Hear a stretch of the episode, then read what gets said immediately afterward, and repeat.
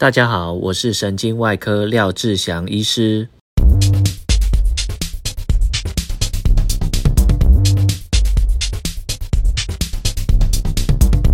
现在我已经回到家里，刚喂完六六，开个罐头给他吃，他心满意足的吃饱之后就。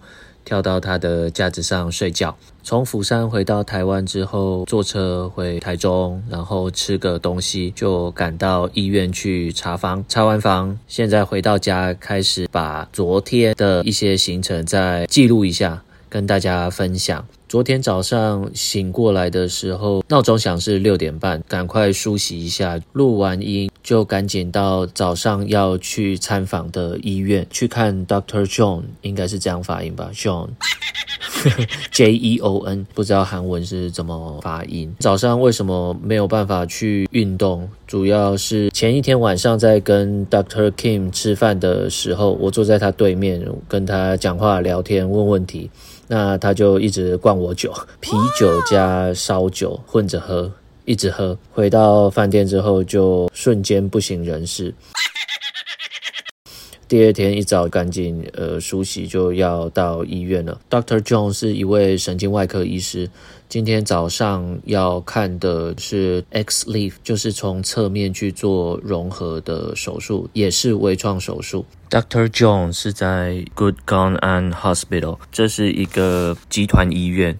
那这个呃集团医院它叫做 Good Hospital Network，蛮有趣的一个企业开立医院，然后它的名字前面都用 Good，就 G O O D 好的这个字当开头。这家医院它也提供国际医疗，医院里面到处都可以看到。四种语言，包括韩语、俄语 （Russian），他们有接收这个俄国来的病人，还有日文跟中文，所以是一个呃国际型的医院，提供翻译啊、国际医疗的服务。Doctor John 他去过美国、德国接受训练，他是一个神经外科医师，对脊椎手术相当有兴趣。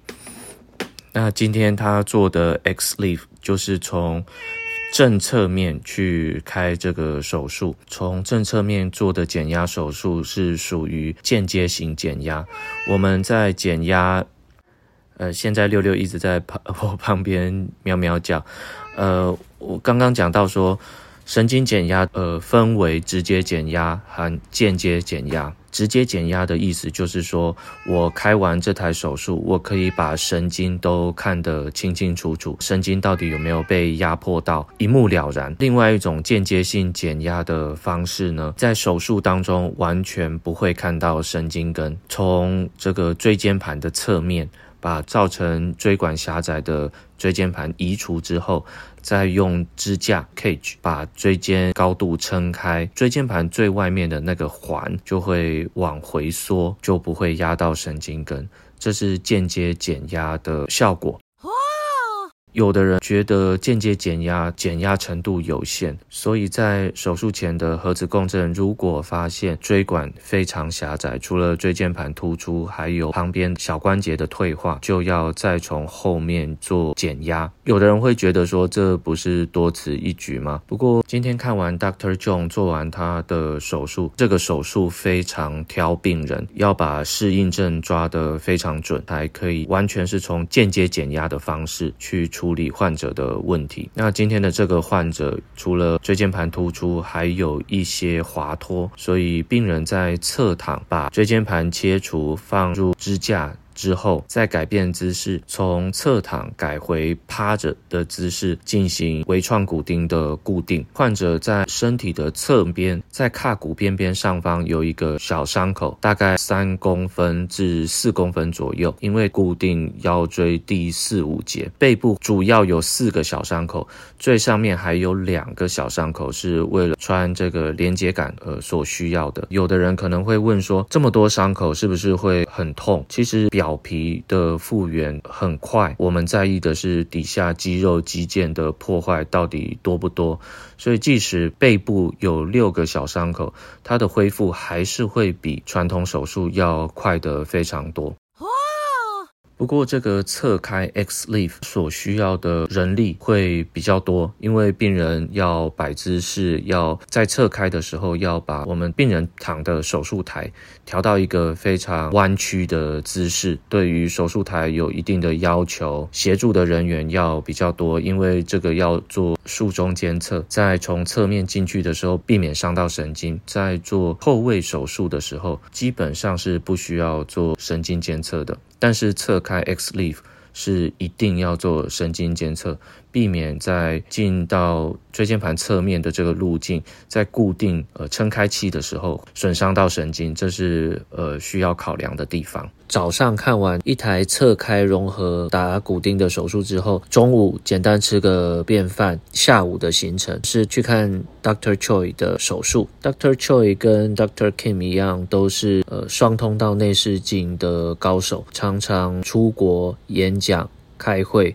分享他们的手术经验。Dr. Choi 和 Dr. Kim 的手术方式、使用器械的习惯都很不同，但是神经减压都做得非常彻底。两相比较各有不同，各有各的好处。Dr. Choi 他是 Professor Selsok 的学生，Selsok 是世界上知名的。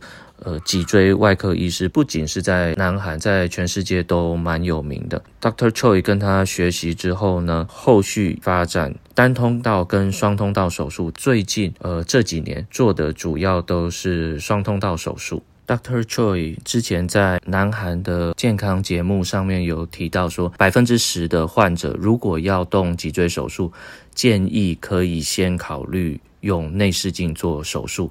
避免过多的植入物融合，减少关节活动度的这个情形。基本上，不管是单通道或双通道手术，第一步都是神经减压，解决病人神经压迫的状况。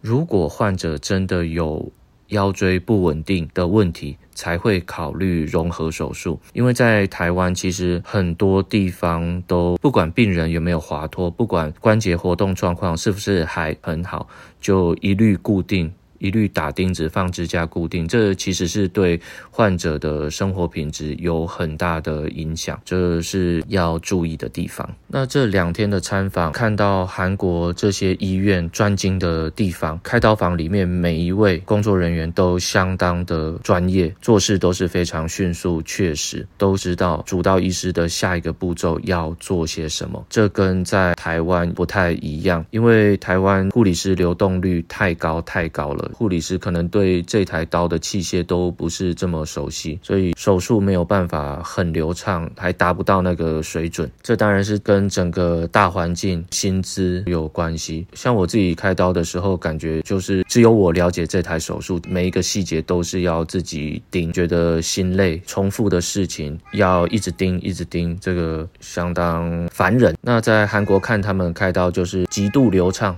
非常流畅，没有多余的停顿，器械马上就是递上来，术中会照 X 光确认结束啊，撑开器的位置等等，照相的技术人员、放射师也都是一个房间一个技术人员，随时在旁边待命，动作也都相当利落。像在我们这边大概就没有办法办到，因为同一个放射师可能要跑好几间。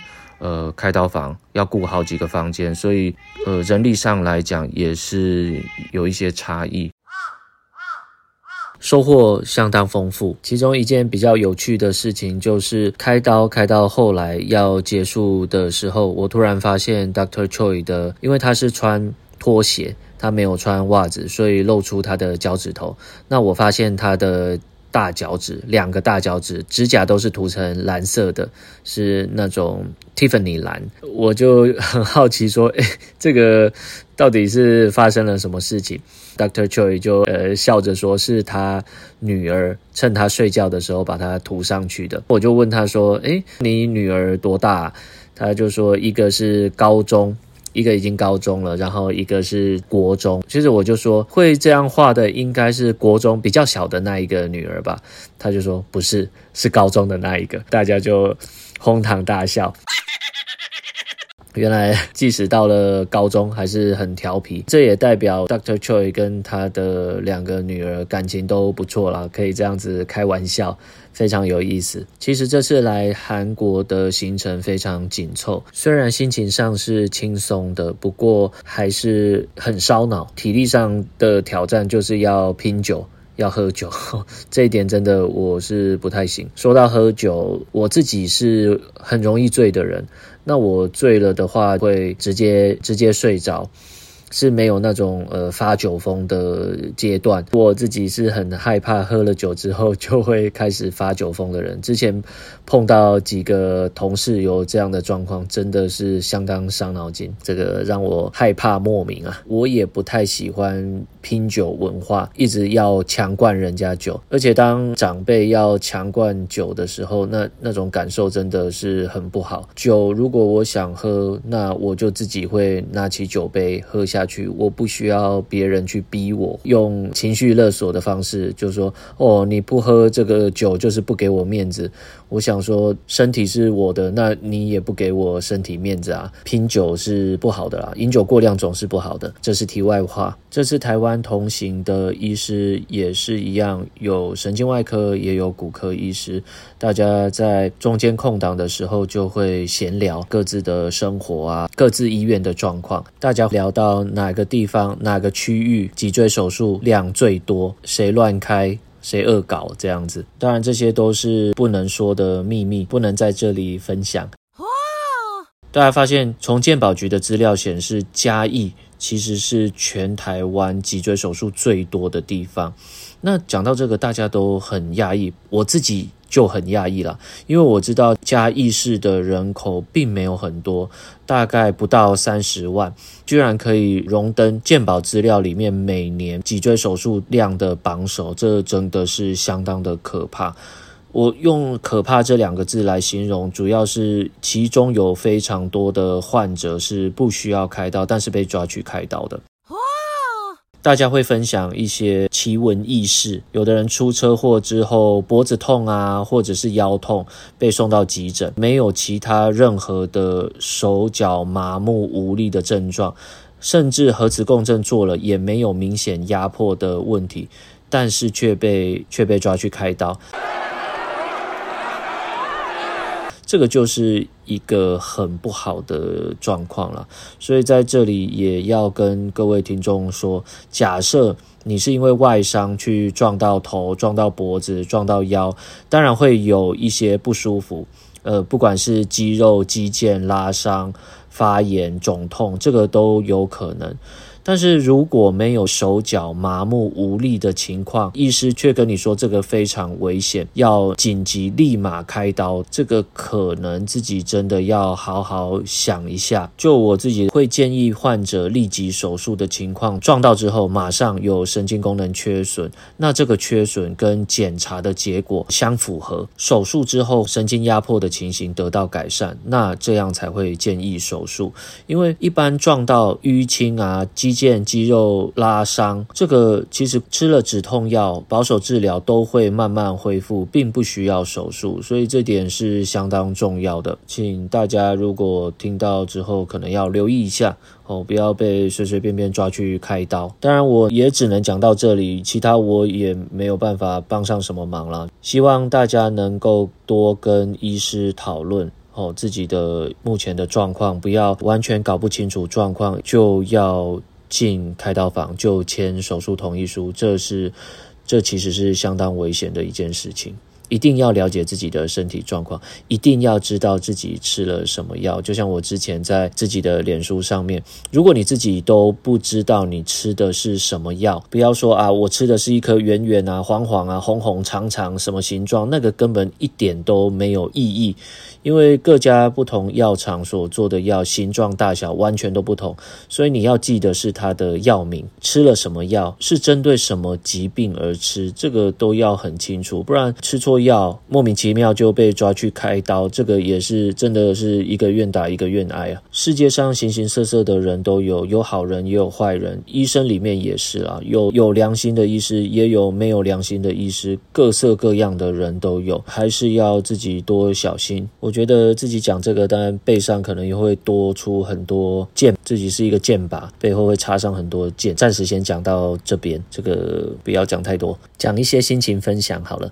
这次我们我们是坐华航从桃园直飞釜山，在飞机上我挑了一部电影来看，是我之前一直想看但是没有看的，叫做。中文翻译是《妈的多重宇宙》，是杨紫琼演的。有人说这部片相当无厘头。我在去釜山的飞机上看了一部分。那因为说说实在，我是现在才知道台湾跟釜山这么近，飞行时间不到两个小时，所以我在去的过程中我没有办法把这部电影看完。就今天回程的时候我把它看完，但是，但是。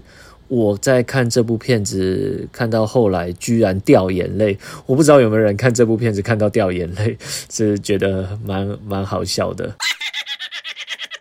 虽然这部片有点无厘头，看的过程中其实是常常笑出声音来，那最后居然还掉眼泪，所以我自己是蛮推荐大家看这部电影，跟一般我们看到的电影非常非常不一样，相当有趣，相当有意思。总之，这次来釜山参访医院看手术，收获非常的丰富，很开心，心情很愉快。我觉得主要还是人。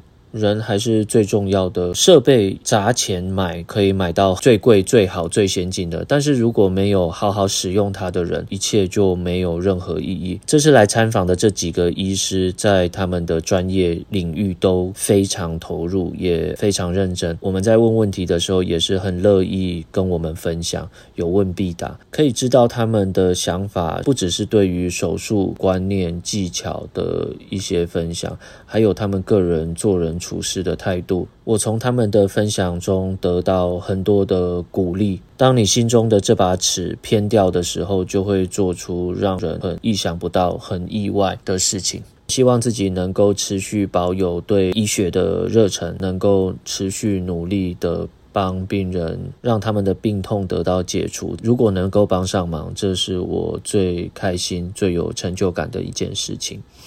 今天也是很随性的分享了一些东西，哩哩喳喳啊。对了，我一定要抱怨一件事情，林院长居然趁我去韩国的时候，带着两个女儿去住温泉旅馆。这个温泉旅馆是我一直想要住的，在北投那边。哦，真的是让我觉得相当气愤，气气气气气。当我在讲气气气气气的时候，六六突然头抬起来，竖起耳朵听我看我在干嘛。好啦，那就先这样，大家拜拜。